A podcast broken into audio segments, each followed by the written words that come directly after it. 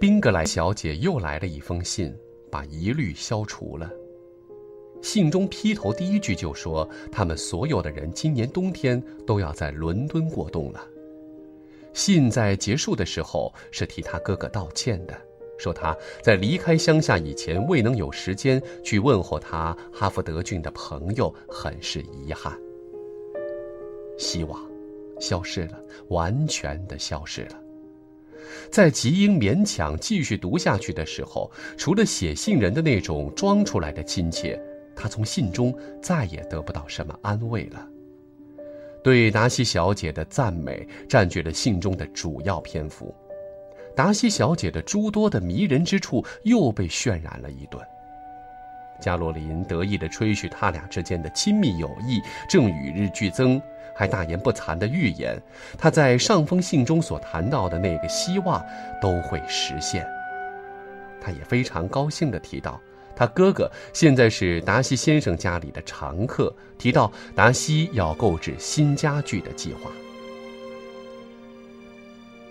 吉英把这封信里的大部分内容很快便去讲给了伊丽莎白，伊丽莎白默默地听着，心里气极了。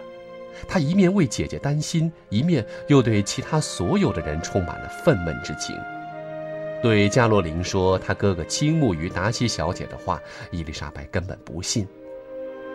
宾格莱先生真正喜欢的是吉英，关于这一点，他还是像从前一样的坚信不疑。不过，尽管他从前也总是很喜欢她，可是他却不能不气愤的，甚至带些鄙夷的想到。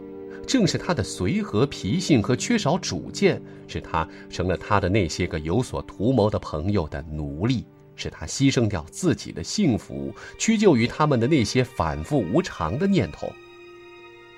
如果牺牲的只是他自己的幸福，他尽可以去任着性子，拿着幸福去做儿戏。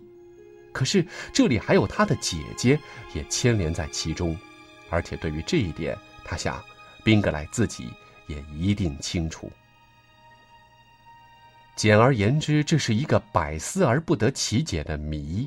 虽然他脑子里想着的只是这件事，可是他还是不能断定，宾格莱对姐姐的爱到底是真的已经消失了，还是被他的朋友们的阻挠给征服了。他对吉英对他的一片情谊是有所体察，还是根本没有察觉？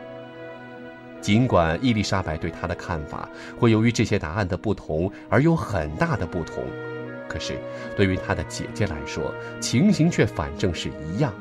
他姐姐的平静的心情，总会是受到了影响。